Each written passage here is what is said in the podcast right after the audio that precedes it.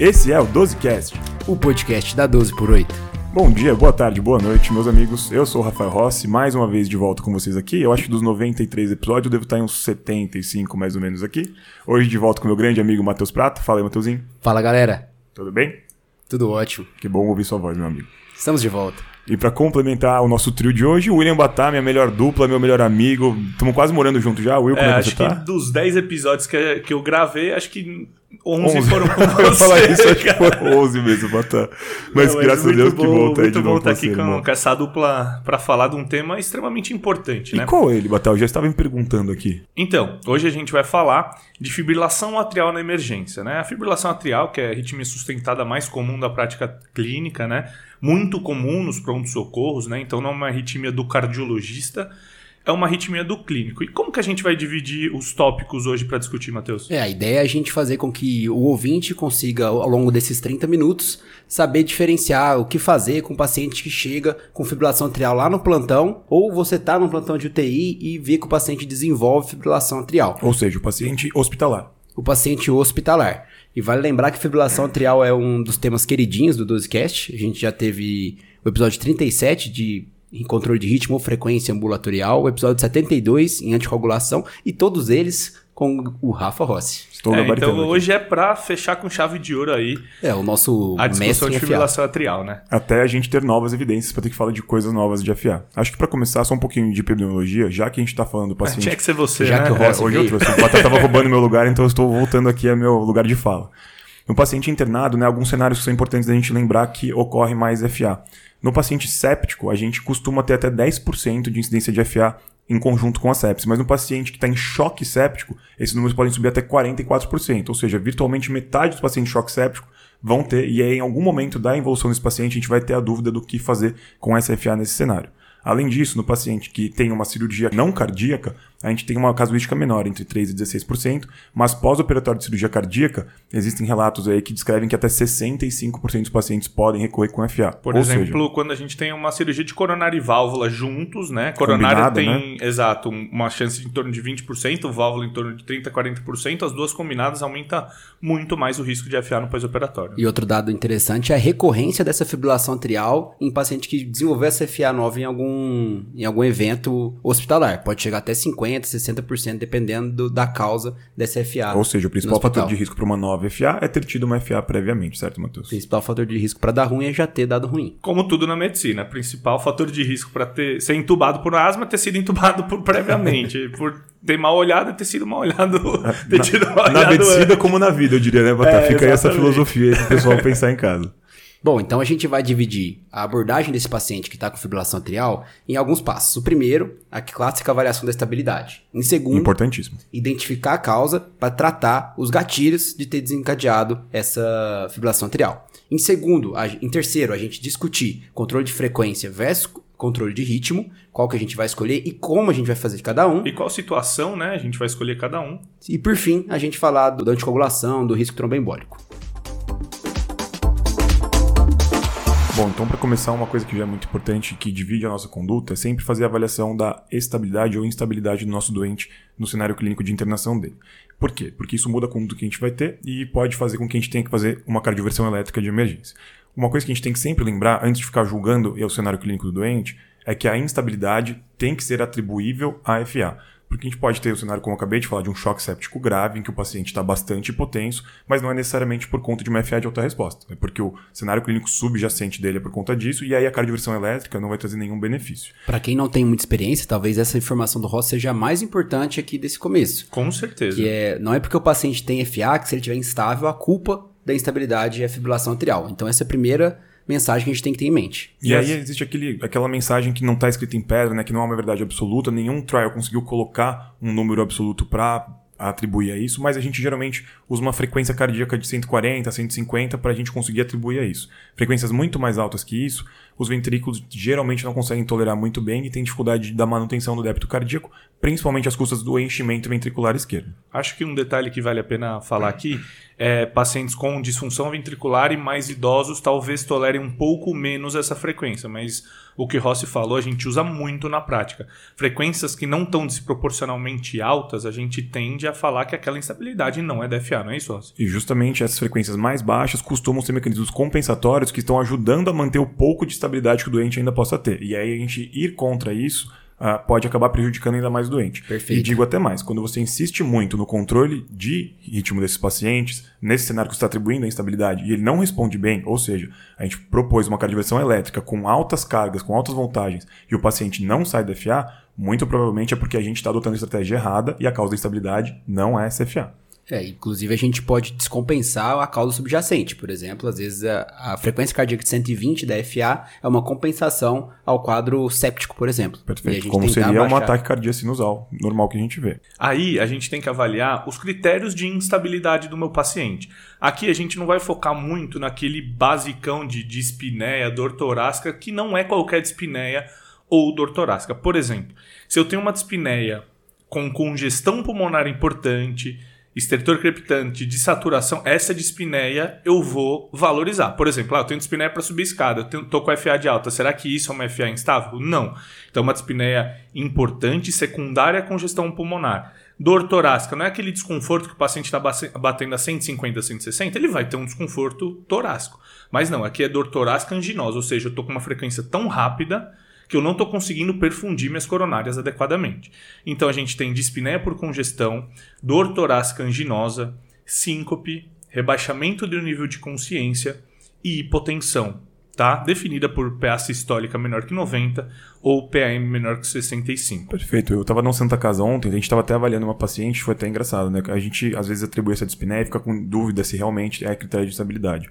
Então a paciente estava tão dispneica ontem que ela estava sudoreica e não era por baixo débito, era pelo aumento do trabalho respiratório que ela estava tendo. Ela estava com uma carga, um gasto calórico tão alto respiratório que ela começou a fazer uma sudorese profusa. Esses são sinais clínicos muito claros de que o paciente ele vai cansar, ele vai fadigar, que está instabilizando na sua frente. E se está instável, a resposta é uma só: cardioversão elétrica sincronizada. E aqui vale lembrar que a gente tem que tomar cuidado que o paciente, a gente vai ter que sedar o paciente, tá? às vezes é um paciente que já está instável, não dá pra gente cardioverter sem. E as cargas, a gente sempre tenta deixar cargas mais elevadas para cardioverter a fibrilação atrial. A gente fala disso no episódio 53 exclusivo para cardioversão elétrica sincronizada. O passo a passo, qual sedação, a posição. Muito importante continuar esse aprendizado desse podcast, relembrando como fazer a cardioversão elétrica adequadamente. A dose do choque, né, Matheus? Então, tudo isso aí. Então, o primeiro ponto que a gente viu avaliou a instabilidade isso é instabilidade da FA, que às vezes é muito difícil a gente avaliar isso. Em, na, em questão de prova, normalmente é super fácil, né? Apesar de ter uma questão na USP para R3 2021 que falava que era uma paciente desidratada, ele dava um quadro totalmente florido e uma FA, uma FA com uma frequência de 120, 130. Meio jogado assim no, no meio do texto, né? Exatamente. E a resposta era hidratação endovenosa, porque a paciente estava desidratada e não cardioversão elétrica. Tá bom? E quais são outros triggers que a gente tem que pesquisar e ficar de olho no meu paciente com FA de alta? Temos que lembrar de uma aderência, que talvez seja uma das principais no paciente crônico, às vezes descompensa EC, descompensa a fibrilação atrial, ou tá, parou de tomar as medicações que controlam a frequência cardíaca. É muito comum esse paciente que chega no pronto-socorro com frequência cardíaca aumentada da FA porque deixou de tomar os remédios. Abuso de drogas ou álcool. Existem algumas causas metabólicas também que podem causar essa, essa alteração. Perfeito, Matheus. A gente tem que lembrar aqui sempre que distúrbios eletrolíticos podem estar associados à ocorrência de fibrilação atrial, o aumento do hormônio tiroidiano, né, uma crise tireotóxica também super tem uma relação com isso, e qualquer estado pró-inflamatório que aumente os agentes reativos de oxigênio, né, que aumente os zeros. Então, paciente que vai estar séptico ou paciente que vai estar em pós-operatório, como a gente citou anteriormente, de uma cirurgia cardíaca ou até não cardíaca, se é uma cirurgia muito extensa, tudo que deixa o paciente mais inflamado pode corroborar para que o paciente evolua com quadro de fibrilação atrial. Mas isso, a gente está falando de fatores que são do quadro clínico atual dele. A gente tem que lembrar também dos fatores pregressos do doente. Então, o paciente já foi submetido a uma cirurgia cardíaca prévia, um hipertenso crônico com remodelamento de câmaras. Então, um paciente que já tem alguma cardiopatia subjacente de base, ele também tem um fator de risco muito maior para evoluir para uma fibrilação atrial. Então, assim, a gente tem que pensar em fibrilação atrial em dois pilares. Não é quem tem... É fibrilação atrial é quem qualquer pessoa, não. É, não é para quem quer, é para quem é, pode, pra quem né? pode, exatamente essa palavra. Então, a FA é a ponta do iceberg. Embaixo, lá, a gente tem anemia, né, sangramento importante, desidratação, distúrbio hidroeletrolítico, como você falou, principalmente hipercalemia, hipocalemia e hipomagnesemia. A gente tem TEP, síndrome coronária aguda. Então, tudo isso tem que ser pensado num contexto de uma FA de alta. E vale ressaltar também que pode descompensar a frequência cardíaca em um ambiente de terapia intensiva é o uso de certas drogas vasoativas, principalmente beta-agonistas, eles costumam aumentar a frequência cardíaca de uma, de uma fibrilação atrial. É, agonistas adrenérgicos em geral, né? Tanto endovenosos como os inalatórios também, paciente que está em, em crise de broncoespasmo aí também tem bastante recorrência de FA associado. Bom, pegamos esse paciente, identificamos as causas, a gente vai focar no tratamento dessa causa, principalmente se ele está estável. Se ele está estável, a gente vai tentar tratar, tentar reverter essa, essa causa antes da gente começar o controle de frequência, o controle de ritmo. Agora, se ele estiver muito sintomático, a gente vai entrar junto com a discussão do controle de frequência ou ritmo. Só para a gente relembrar, a gente tem essas duas estratégias. O que é controlar a frequência? A gente dá medicações para reduzir um pouco essa frequência, está lá 140, 150, para um alvo menor que 110 batimentos por minuto, não precisa ser menos do que isso. E o controle de ritmo é reverter essa fibrilação atrial. Então, para controle de ritmo, Matheus, a gente vai pensar quando? Quando aquela FA é muito aguda, menor que 12 horas. Aqui a gente não está É, mais usado Aquela ultimamente. discussão o de 48 clássico horas tem 48. ficado cada vez mais é, rediscutida, né, Will? Com certeza, até porque a gente tem visto que poucas horas de fibrilação atrial são suficientes para fazer trombo atrial, né? Então, assim, paciente menor que, que. Em relação a isso, tem uma relação linear com o Chades-Vasque, né? Quanto maior o Chades-Vasque, menor o tempo necessário para ocorrência de fibrilação atrial, para ocorrência de trombo e evento tromboembólico. Perfeitamente. Então, assim, a gente vai pensar num controle de ritmo quando a gente tem uma FA com tempo muito curto, né? Aqui a gente está falando de FA estável. Lembrando que instável, se for pela FA, acabou. Já ficou lá em cima do algoritmo, já falamos dela. Perfeito. Então, se é uma FA aguda, se ela é menor que 12 horas, a gente pode pensar em cardioverter o paciente, em reverter o ritmo, ou quimicamente ou eletricamente. E se o paciente tiver entre 12 e 48 horas, principalmente com CHADs baixos, isso difere um pouco né, das referências, mas basicamente homem menor que 1 e mulher 1 ou 0, né, e mulher 2, 1 ou 0, a gente também pode proceder à cardioversão. É importante isso que o Will citou, principalmente o que a gente quando ele diz que a gente pode pensar em controle de ritmo. Não é porque a FA ela é nova, em menos de 12 horas, que a gente vai cardioverter esse paciente. A gente pode escolher uma opção ou a outra. O que, que a gente tem que levar em conta? A gente, provavelmente, esse paciente que está tendo essa fibrilação atrial, a gente já discutiu, é um paciente que pode estar tendo substrato para isso. Então, o paciente pode ter o átrio esquerdo grande, ele pode ter FA paroxística prévia e cardioverter ele, a gente pode estar sujeitando a um, a um risco tromboembólico. Tá? Então, assim, a estratégia inicial, a gente sempre tenta primeiro controlar a frequência cardíaca. Se a gente não consegue, a gente passa para o controle de ritmo. e aí, o controle de ritmo sendo uma opção desses pacientes que o Will citou. Um doente que pode ter um benefício a mais do controle de ritmo nesse cenário aí, porque a gente pode, uh, às vezes, ser mais cauteloso no controle de frequência, mas é aquele paciente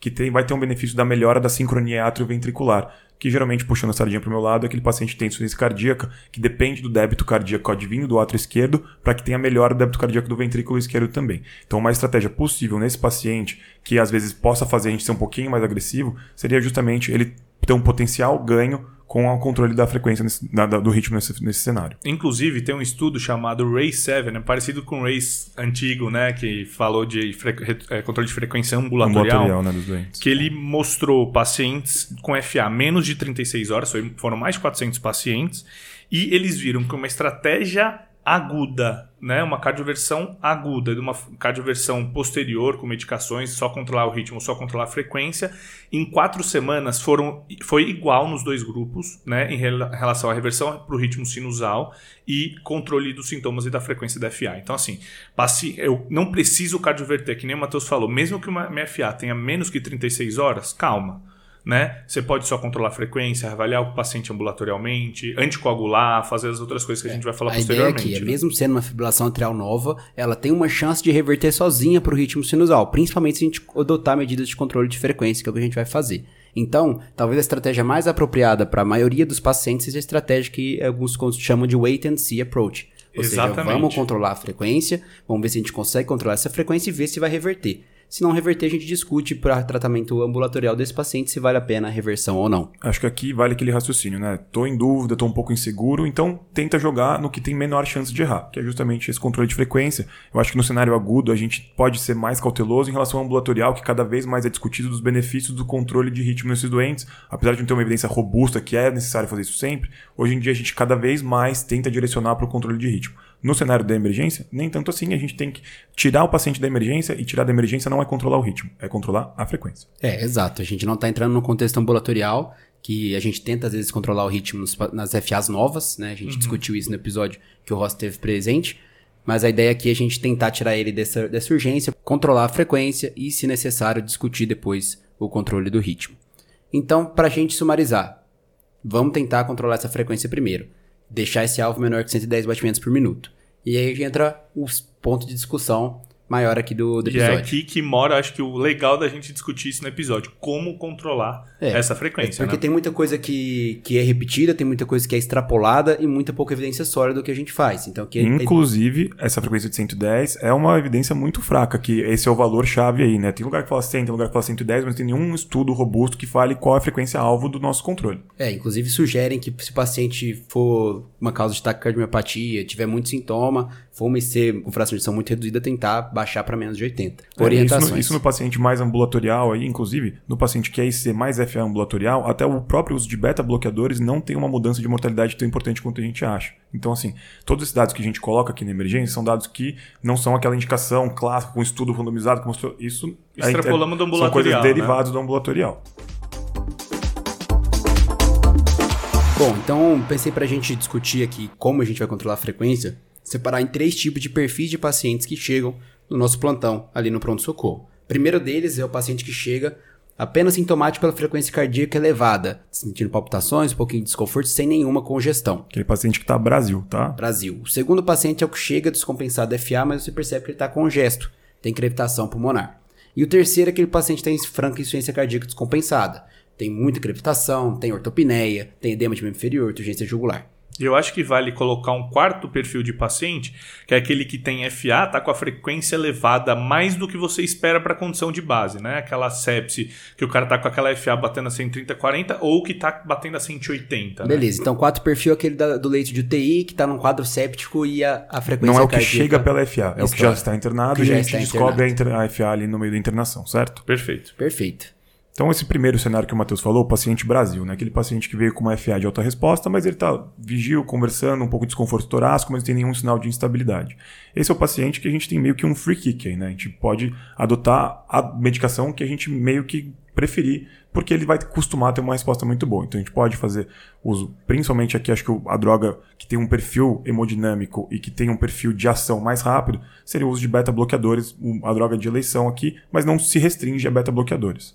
E nesse paciente que tá filé, igual a gente está comentando, a gente pode fazer tanto o VO, a gente pode fazer atenolol, metoprolol VO, ou fazer o EV, que, aqui o, que é o mais indicado, que tem um início de ação muito rápido, em 5 é. minutos, com ação máxima em 20. A gente pode fazer os dois, mas a gente faz o EV, né? É, a gente Se a gente tiver o leito para é. fazer, a exato, gente faz exato. EV, né? Assim, Senão... Podendo, né? Porque a, o controle vai ser muito mais rápido com o metoprolol EV do que VO. E como a gente faz? A gente faz 5mg em 2 minutos, tem que ser um, um push dose lento e a gente pode repetir após 15 a 20 minutos até três né? vezes, monitorizado e observado. Outra droga de primeira linha que a gente pode usar no controle de frequência desse paciente com FA de alta seria os bloqueadores de canal de cálcio não de hidropiridínicos, como o diltiazem e o verapamil, né? Lembrando que nesse caso, uma contraindicação importante é disfunção ventricular tá? Então, assim, são medicações de primeira linha, sim.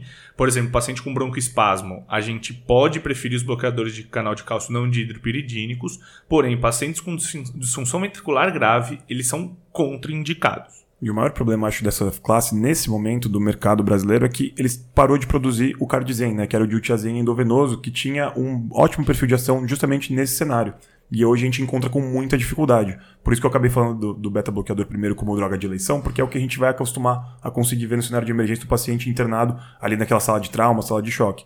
O Cardizen, que era uma droga com uma ótima opção, inclusive eu tenho ótimos professores que têm referências muito boas do Cardizen, eu acabei nunca vendo ser usado no cenário de emergência. É, tá cada vez menos disponível. E, por exemplo, outra medicação que dá para ser utilizada é a medicação de rápida ação beta-bloqueadora, que é o esmolol, tá? Que a gente deixa até em bomba mas a gente costuma ver pouco também. E por fim, a digoxina e a medarona são opções de segunda linha para esse paciente que está liso. Bom, chegamos então ao segundo paciente, aquele paciente que está com a frequência cardíaca elevada e essa frequência cardíaca descompensou o quadro pulmonar. Que ele não tá está tão. Brasil assim já mais, né? Exato. Paciente com gesto pulmonar, a unanimidade é que a gente deve evitar o bloqueador de canal de cálcio, com certeza, e talvez o beta-bloqueador. Tá? Aqui a, pre a preferência seria para digoxina e omedarona. Porém, a Cohorts tenta mostrar pra gente que dá para tentar utilizar o beta-bloqueador se o paciente tem pouca congestão pulmonar. E aqui eles colocam o limite de até terço basal de, de crepitação. Qualquer coisa igual acima disso, a gente já deve evitar o beta-bloqueador também, com risco de descompensar ainda mais a insuficiência cardíaca. Então, a primeira coisa que a gente tem que pensar é não fazer bloqueador de canal de cálcio, que, é, que a gente faz nesse paciente que não tem congestão pulmonar, e discutir se vale a pena tentar uh, fazer o, o beta-bloqueador. É. O que a gente tenta pensar na prática é se a, a causa dessa descompensação dessa congestão pulmonar foi realmente só, só o aumento, só o aumento da frequência Isso. cardíaca. E essa congestão é pequena, o paciente não tem ortopneia, você só identificou ali pequenos crépitos basais, pô, podemos tentar o beta-bloqueador. É, eu acho isso mais bonito no livro que na prática, né, Matheus? Por alguns motivos. Primeiro, que os crépitos pulmonares é um dos sinais de que o paciente está descompensando da IC. Muitos pacientes, que, inclusive os que são IC crônica, costumam não ter crépito pulmonar nunca, mesmo com sensação de ortopneia, dispneia. Então aí fica uma coisa muito duvidosa que a gente fazer. E o segundo cenário, acho que quem faz esses estudos é muito esperançoso, que você já vai conhecer o antecedente do paciente, sabe como ele é no basal e sabe como ele está mudando. Mas muitas vezes, ainda mais para o socorro porta aberta, o primeiro contato com o doente é aquele ali. E aí você vai lá, não conseguiu escutar crepto, aí dá para usar beta-bloqueador, mas o paciente parece estar descompensado, tem um BNP que pode estar mais alto, enfim. São muitas coisas para a gente tentar avaliar no cenário de tempo muito curto, ainda mais se você não conhece o doente previamente, não acompanha no seu ambulatório. Perfeito. Você pode acabar errando mais do que acertando. Então, eu acho que tem que ser muito cauteloso quando você acha que ele pode estar descompensado. O uso do beta-bloqueador é uma coisa mais ali de exceção do que regra. Perfeito. O Rossi usa a palavra certa, cautela. Às vezes a gente acaba utilizando quando está na emergência nesses casos, quando a gente consegue ver o histórico do paciente, a gente sabe que tá Exato. ele está descompensando ali o pulmão por causa dessa frequência cardíaca elevada, então eu estou seguro de fazer o beta-bloqueador. É, às vezes um paciente que estava internado com você já há algum tempo, estava super liso, sem ortopneia, caminhando na enfermaria, fez uma FA ali, você viu que ele ficou mais sintomático, mas ele ainda, ainda tá tolerando. Aí beleza, aí acho que Concordo. é um cenário que é o mais real em relação a esse doente. Ou talvez se o cara tivesse, por exemplo, ah, ele vai ficar na emergência e tudo, eu tenho disponibilidade do esmolol, uma droga que tem uma meia-vida muito curta, comecei, ficou pior da IC, ficou mais congesto, sinais baixos, eu já suspenderia. Mas eu concordo plenamente com o Rossi, é uma coisa que a gente tem que ponderar sim, porque é o que tem evidência, tá tendo evidência aí, mas com cautela mesmo. É porque o medo é justamente esse paciente estar tá num contexto de ser descompensado e colocar o beta-bloqueador, né, Rossi? Você que sabe mais disso do que qualquer um de nós pode desencadear uma cascata muito ruim. É, justamente a gente tá com um paciente um pouco descompensado e pós-beta bloqueador a gente pode ter um paciente muito descompensado. Isso em já aconteceu comigo C. algumas vezes. Algumas vezes. Justamente. Aí o paciente acaba migrando, você faz, um, você faz uma avaliação inequivocada do paciente ali na hora, ou você pesa muito a, a mão na, no beta bloqueador, né? Às vezes com uma ampola só teria revertido, você acaba usando três ampolas muito rápido, aí você induz uma IC aguda no paciente que nem estava tão em C ainda. Então tem que ter bastante cautela aí para você não dificultar a sua vida e piorar o prognóstico do paciente. Só lembrar algumas coisas do beta-bloqueador, que eles têm, ele tem contraindicações. Né? Então, pacientes que estão com IC descompensada mais importante por outros motivos que não só a frequência, uma diminuição da PA mais importante, pacientes infectados com broncoespasmo ativo. Nesses pacientes a gente não vai fazer o beta-bloqueador, muito menos o bloqueador de canal de cálcio não dihidropiridínico. Acho que todo mundo concorda com isso aqui, né? Sim. Com certeza. Aí sobra de alternativa pra gente a boa e velha digoxina, né? Que às vezes a gente administra ela errado, né? Ah, a digoxina não é muito boa porque o paciente retoma FA muito rápido, a frequência sobe muito rápido, mas é porque a gente tem muito medo de usar doses mais altas na emergência, só que às vezes funciona meio como a meldarona, uma dose mais de impregnação. O Matheus discutiu bastante isso no podcast de digoxina, né, Matheus? É, número 46, eu e o Rossi discutimos tudo sobre digoxina, desde a sua origem, algumas curiosidades que o Ross trouxe pra gente e como utilizar o digoxina na emergência, certo? E aqui a, a sugestão é a gente utilizar uma ampola é 0,5mg, lembrar que o início de ação é tardio da digoxina EV, demora uma hora para começar a fazer seu efeito, e a gente pode deixar até de 6 em 6 horas uma dose de meia ampola, de 0,25. Ou seja, não adianta a gente culpar a digoxina porque não controla a frequência em meia hora, porque a gente está usando ela errado. A gente está achando que a gente está usando o Celoquen, né, que é o Nitoprolol EV. Na verdade, a gente está usando uma droga com perfil de ação que é bastante diferente. Culpa nossa de não saber fazer isso. Eu acho que uma atenção que a gente tem que ter aqui é que para pacientes com disfunção renal, né, que eles podem intoxicar muito mais fácil com o deslanosídeo, que seria a digoxina EV. É, principalmente se você está pensando em usar a digoxina ao longo dos dias da internação para segurar essa frequência. Aí a gente tem que tomar cuidado. É, no cenário de primeiro contato com o paciente, as primeiras doses, dificilmente a gente vai ter esse, essa intoxicação tão importante. Mas, Will, parece que você tem uma experiência mais legal aí com uma outra droga que eu e o Matheus a gente não costuma usar muito. Como é que é isso aí? Então, a gente costuma usar o magnésio para controle de frequência. É uma, meio que uma clinicagem, mas assim é muito de serviço, né? Acho que vocês acabam não usando muito, mas a gente usa muito magnésio para controle de frequência. E funciona? Funciona e eu vou falar que tem evidência. Funciona tá? junto com, com digoxina, com beta-bloqueador e amidarona. então, Matheus, teve o estudo LOMAG, tá? Ah lá, Foi um estudo cara, com mag. 450 pacientes com FA de alta, frequência cardíaca maior que 120, foram randomizados em três grupos, tá? Magnésio, sulfato de magnésio 4,5 gramas, sulfato de magnésio 9 gramas e placebo, que se eu não me engano foi soro fisiológico, certo?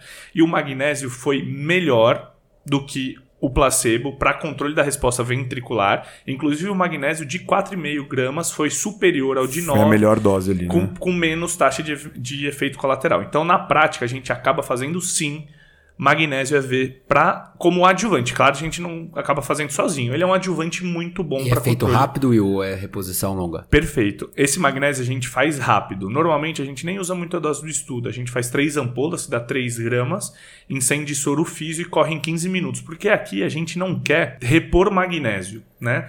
Por exemplo, se a gente repõe magnésio muito rápido, num contexto de hipomagnesemia, a gente faz magnesiúria paradoxal e perde todo o magnésio. Aqui, na verdade, a gente quer um adjuvante no meu controle de frequência. E dane-se o nível sérico, né? O que a gente quer é a ação do magnésio na entrada. Né? Exatamente. Né? Então a gente acaba fazendo em 15 a 20 minutos. Excelente. Então, uma, mais uma opção aí no paciente que está com aquela dúvida da IC, o magnésio não tem uma ação hemodinâmica né, e cronotrópica negativa Nenhum tão grave quanto os beta-bloqueadores. Então, seria uma opção muito boa e com evidência científica, né? Uma coisa que tem que ser é. mais incorporada na nossa prática clínica. É, Concordo. tem uma meta-análise, inclusive de 2023, Matheus, você falando que não tem evidência, certo?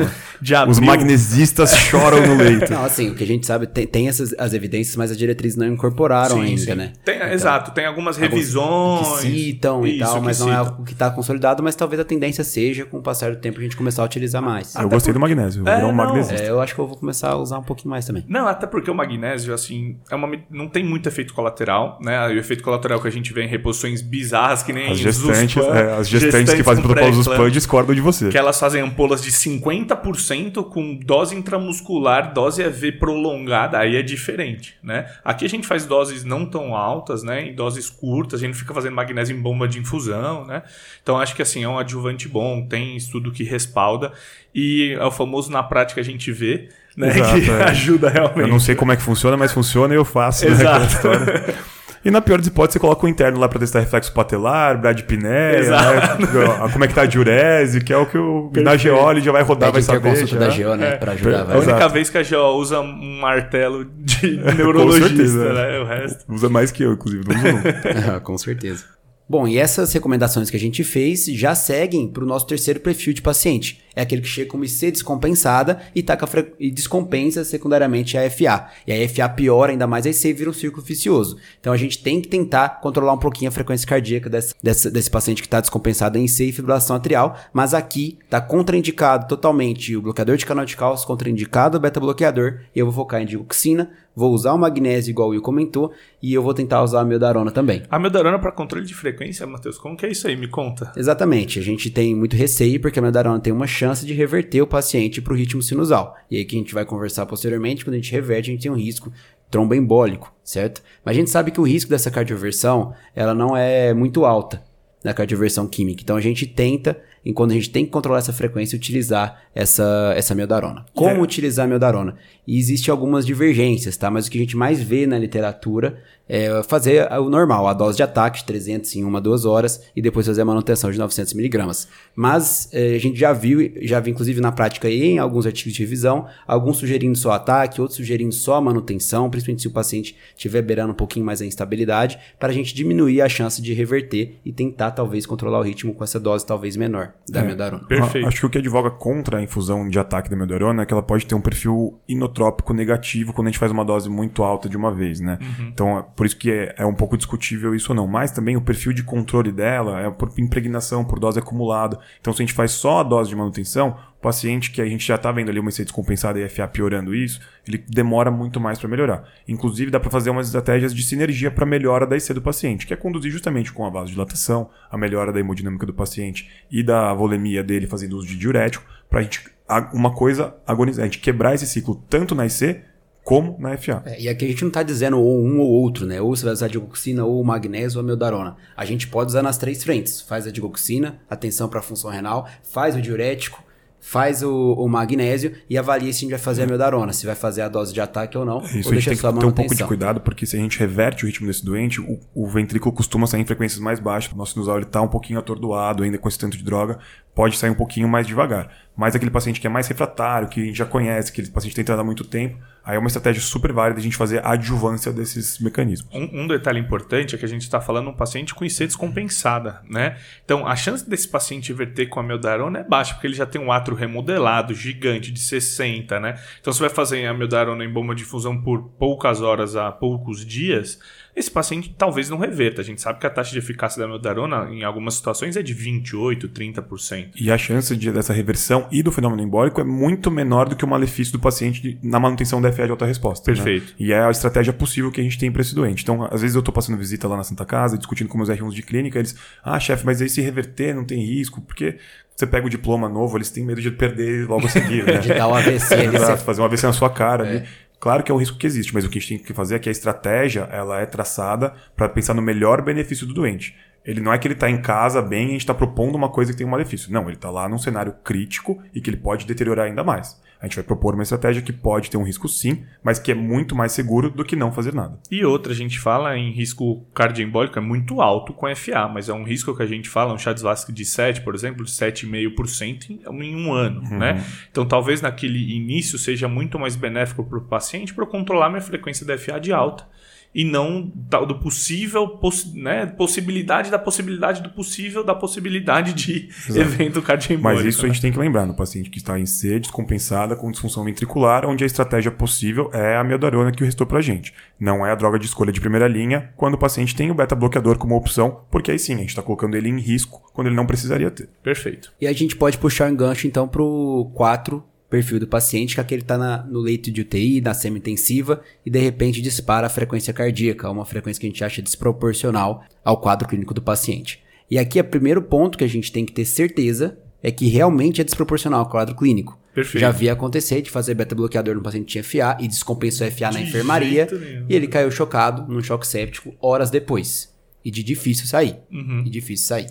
Então, o primeiro ponto é, é ter essa certeza. É, porque se a gente não tiver certeza, a estratégia é fazer nada, né? Tratar a sepse, tratar a hipovolemia e deixar a sequência cardíaca quieta TEP, como ela tá. Bababá. No máximo o magnésio do Will aí que ele falou, que eu gostei, eu já tô magnesista, mas não, assim, magnésio. Fui magnésio. convencido também. Magnésio maior que 2, potássio maior que 4 e acabou, né? É, isso é vida. Tem um caso que me marcou muito na residência de clínica. Eu era R2, estava na sala de emergência, tinha uma paciente, uma senhora com uma pneumonia porte 5, assim, é, estava super bem, melhorando clinicamente. Então, parâmetros inflamatórios baixos, leuco com, é, estável, PCR assim caiu, o paciente clinicamente bem, não estava precisando mais de O2, sem febre e tudo. Teve um episódio de palpitação com rebaixamento do nível de consciência e hipotensão. Rodamos um eletroFA de alta batendo a 170. Nesse perfil de paciente, a gente viu que, primeiro, a infecção dela estava sendo controlada, certo? Ela estava com parâmetros infecciosos em melhora, ela estava afebril, já estava com tempo bom de antibiótico. Fez uma FA de alta e aí sim ela rebaixou, teve hipotensão. Então, assim, Voltou não foi. todo uma... para trás por causa dela. Né? Exato. Né? Então, não foi pela pior infecciosa. Então, aqui a infecção estava controlada e ela instabilizou. Aqui, gente, aquele caso do início que a gente ia cardioverter, porque é FA que foi a causadora da instabilidade. Funciona um pouco aqui. Ah, da mesma coisa aqui. Será que essa FA foi só um achado? Do paciente que está em choque séptico realmente essa frequência está atrapalhando. Se tiver, aí a gente vai optar por amiodarona e digoxina também, eu acho, nesse contexto, né, de É, a gente acaba usando mais amiodarona no contexto do Sim, paciente intensivo, né? A gente quase nunca usa digoxina nesse paciente crítico. É porque tem uma relação muito importante aí desses pacientes com alteração da função renal também, é aí que o Will falou, né? Essa dioxina de impregnação aí costuma ir muito mal. E acho que o contrário também é muito válido, né, Will? Você encosta no doente, temperatura de 39, com débito de uma colostomia super alto, perdendo potássio, perdendo bicarbonato, perdendo tudo ali. Opa, peraí. Isso aqui provavelmente é o cenário que é melhor eu ir atrás da reidratar, repor esse potássio aqui, em vez de ficar pensando em fazer esse controle de, de frequência desse doente. Perfeito. Inclusive ela, Rossi, muito bem lembrada, ela tinha um potássio de 2,9. Ah lá. Entendeu? Só que assim, no contexto de FA aguda, a gente não vai pensar em repor o potássio agora, porque ela tá instável. Se ela, a gente não cardioverter a paciente agora, ela vai degringolar e vai, enfim, evoluir o paciente mal. né? nunca vem com todos os dados a favor de uma coisa só. Né? Exato, Sempre vem exato. com uma coisa ou outra ali no meio. Bom, e agora a gente pode chegar a discutir um pouco o controle de ritmo, como fazer. Ah, Lembrando você falou que não era importante o controle de ritmo, agora você quer falar dele. A gente vai dar preferência para o controle de frequência, mas existem alguns casos que a gente pode optar para o controle de ritmo, a gente vai individualizar, e se nada funcionar, a gente vai para o controle de ritmo. Vale lembrar que o flutter é mais difícil de controlar a frequência cardíaca do que a FA, principalmente se você não for usar o beta-bloqueador. Com digoxina, com mildarona, é difícil a gente controlar a frequência cardíaca, ele pode acabar vindo pro, pro controle de ritmo. E, e, inclusive, o Flutter é, um- é uma arritmia que responde muito melhor à cardioversão. Então, aquelas doses que a gente falou no Elétrica, podcast. né, Will? Isso, a cardioversão elétrica, perfeito. É, por ser uma TA por macro reentrada, né? Então, assim, é uma arritmia muito mais organizada. Então, ela responde muito melhor à cardioversão e menos às medicações. Então, para controlar o ritmo, a gente pode fazer de duas maneiras. Primeiro, a cardioversão elétrica sincronizada, e isso a gente discutiu muito bem no episódio 53.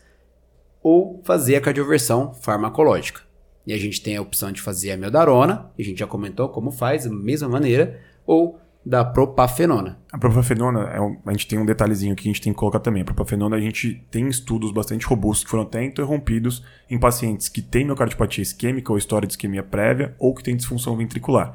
Então, ela, como os beta-bloqueadores, bloqueadores de canal de cálcio não dihidropiridínicos, também tem as suas ressalvas e a gente tem que ter um pouquinho de raciocínio antes de fazer uso na emergência, porque a gente pode estar prejudicando ainda mais o paciente. Então, assim, pacientes com cardiopatia estrutural, apesar da propafenona ser uma medicação excelente, né? Taxa de reversão mais de 90% em alguns casos, né? Muito menos efeito colateral que a meldarona, né? Perfeito, é. E a dose é muito fácil. Menor que 70 quilos, 450 miligramas. VO ainda, né? Maior que 70, 600 miligramas. E uma ação Acabou. hemodinâmica e farmacocinética muito mais rápido que a meldarona. Não tem aquela questão de impregnação. Ela entrou em poucas horas, ela já começa a ter ação para controle do ritmo. Um detalhe importante que antes da gente cardioverter quimicamente o meu paciente com propafenona, a gente dá um beta-bloqueador, né? Porque às vezes a propafenona organiza minha arritmia atrial e esse paciente sai num flutter 1 para 1. Então a gente sempre dá um beta-bloqueador antes da propafenona. E a gente vai usar a meldarona basicamente em pacientes que têm cardiopatia estrutural, septo parede posterior muito aumentados, paciente com cardiopatia isquêmica, disfunção ventricular, paciente com cardiopatia chagásica. Esses pacientes a gente vai preferir com certeza a meldarona, né, Matheus? É, inclusive nesses pacientes que a gente pode usar propafenona, existe uma estratégia que pode ser utilizada, que chama estratégia pill in the pocket. Se o paciente já fez propafenona uma vez em ambiente intra-hospitalar, foi bem tolerado, a gente pode orientar esse paciente a deixar um comprimido de propafenona com ele e, em caso de recorrer aos sintomas de fibrilação atrial, ele tomar o comprimido por conta própria no ambiente domiciliar. Então essa estratégia é validada, você tem que conhecer muito bem seu paciente, orientar muito bem saber que ele responde muito bem à propafenona em um ambiente intra-hospitalar primeiro. Agora uma pergunta que, que, que vem bastante, que a gente tem quando a gente começa a estudar e ver esses pacientes, quando a gente decide controlar ritmo. Vem lá, e aí, qual que eu vou optar? Por cardioverter elétrico ou cardioverter químico? Eu tenho as duas opções. A gente sabe que a cardioversão elétrica é mais eficaz. Ela é mais rápida e ela é mais efetiva, mais segura que a, que a cardioversão química.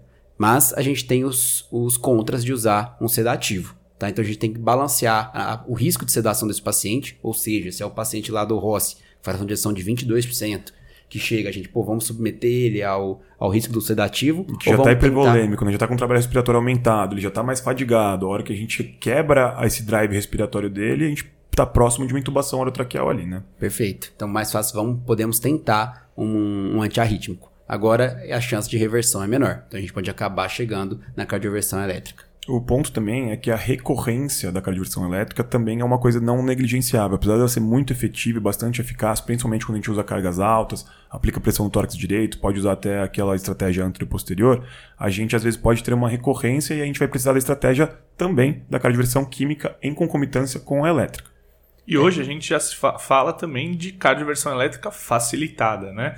Pacientes, por exemplo, inclusive ambulatoriais, aí fugindo um pouco, a gente dá a meldarona, o car- paciente Um cardiovete tempão, tem né? mais É, chance. deixa ele impregnando com o meldarona em casa e depois ele chega internado só pra fazer a cardioversão elétrica. né? Até porque ele vai precisar do antiarrítmico depois para manter esse, esse ritmo. Então é uma estratégia interessante fazer o antiarrítmico antes. E aí você já tem aquela questão também. Se o paciente já está começando a impregnar meldarona, a gente também já está garantindo um tempo mínimo de anticoagulação para a gente não ter aquele risco de embolização do trombo de átrio esquerdo, né? E que você chegou então no último ponto da, do nosso episódio. Que a, a gente sabe quando a gente tem, quando opta pelo controle de ritmo, a gente tem um risco trombebólico. E a gente tem que pensar em como evitar esse, essa chance de fazer um AVC, por exemplo, no paciente. É, são dois cenários que a gente tem que pensar. O primeiro é, antes de fazer a cardioversão, a gente tem que pensar como evitar esse risco tromboembólico e depois da cardioversão, como evitar pós um novo risco tromboembólico, né? Então aqui, acho que são a primeira estratégia em relação previamente à cardioversão.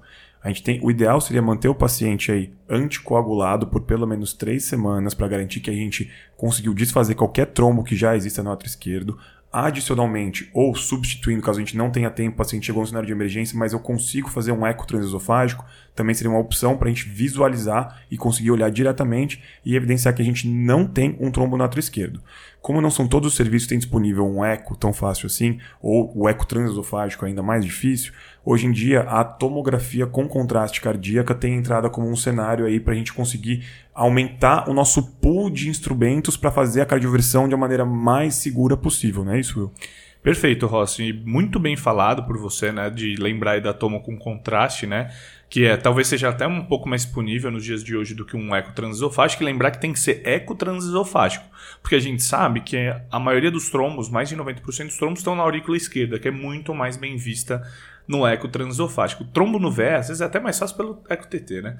Mas o, o- é muito mais visto a- o trombo É, de átrio esquerdo. A né? avaliação do átrio realmente no trombo, no eco transesofágico é muito mais fácil, então aqui a gente agrada o Diandro falando do eco e também a gente agrada a Maju já falando da angiotomo aí de coração. Perfeito. Um- Inclusive, o trombo no VE é uma, é uma dúvida, né? A gente, não, a gente não sabe se teria risco cardiovascular o átrio desse paciente. É. Porque, mas, na, na dúvida, a gente não costuma, a gente puder, costuma gente- cancelar a no trombo do cardioversão. VE, a gente costuma A gente- anticoagular, inclusive, por três meses, né, para fazer essa reavaliação, uma coisa que demora mais que o trombo de átrio esquerdo, né? Então é uma outra, uma outra entidade aí que a gente tem que E falar. depois de ter cardiovertido, a gente vai manter a anticoagulação desse paciente por pelo menos quatro semanas. Então, assim, cardiovertir meu paciente nessas primeiras quatro semanas tem muito risco de evento cardioembólico, independente de qualquer coisa, e de nova FA. Então, esse paciente, nas primeiras quatro semanas, vai ser anticoagulado. A partir daí, a gente vai avaliar o risco do meu paciente no futuro ter eventos cardioembólicos por FA, mesmo se eu revertir para o ritmo sinusal. Aí eu uso, por exemplo, num contexto de FA não valvar, o nosso Chades Vasque, que já foi amplamente discutido no outro podcast. Perfeito. Tem uma estratégia só que a gente poderia evitar essa anticoagulação por quatro semanas, que é o paciente tem Chades Vasque zero se for homem ou um se for mulher. Nesse paciente é discutível nem manter essas quatro semanas. Qualquer valor diferente de Chades Vasque, aí não tem discussão. Pelo menos quatro semanas, mas a gente vai discutir a estratégia de talvez manter a anticoagulação contínua de acordo com o Chades do paciente e o perfil dele. É um paciente que a gente pode deixar de fazer essa anticoagulação por quatro semanas, mas na maioria das vezes a gente acaba fazendo também, né? Exato, essa é uma coisa discutível, não é que ele não pode usar anticoagulação, nem não deve usar anticoagulação. Esse paciente é aquele ali que fica meio em cima do muro, daria para ter pensar nas duas estratégias, aí depende muito do perfil do doente, né? Paciente de 25 anos, bebeu bastante, blá blá, um risco muito baixo aí, talvez fosse um paciente que não poderia, ou um paciente com um perfil de mais comórbido, mas que não pontue no Chades Vasque, talvez a gente fosse mais seguro manter a anticoagulação. Uma questão que gera muito dúvida é nesse paciente, por exemplo, que está num ambiente hospitalar, ele fez FA paroxística, a gente controlou o ritmo e voltou. Esse paciente eu tenho que anticoagular, normalmente a gente vai se orientar também pelo Chades Vasque, tá? Então tudo... Esse paciente que tem FA, a gente já recomendou que tem risco de recidiva de FA de até 50%. Então a gente já considera esse paciente ter uma FA paroxística. Então a gente discute anticoagulação a longo prazo igual se ele não tivesse tido esse episódio. Justamente. E aí outra coisa que a gente também tem que pesar na hora de pensar na anticoagulação perene do paciente é justamente a chance de sangramento desse paciente.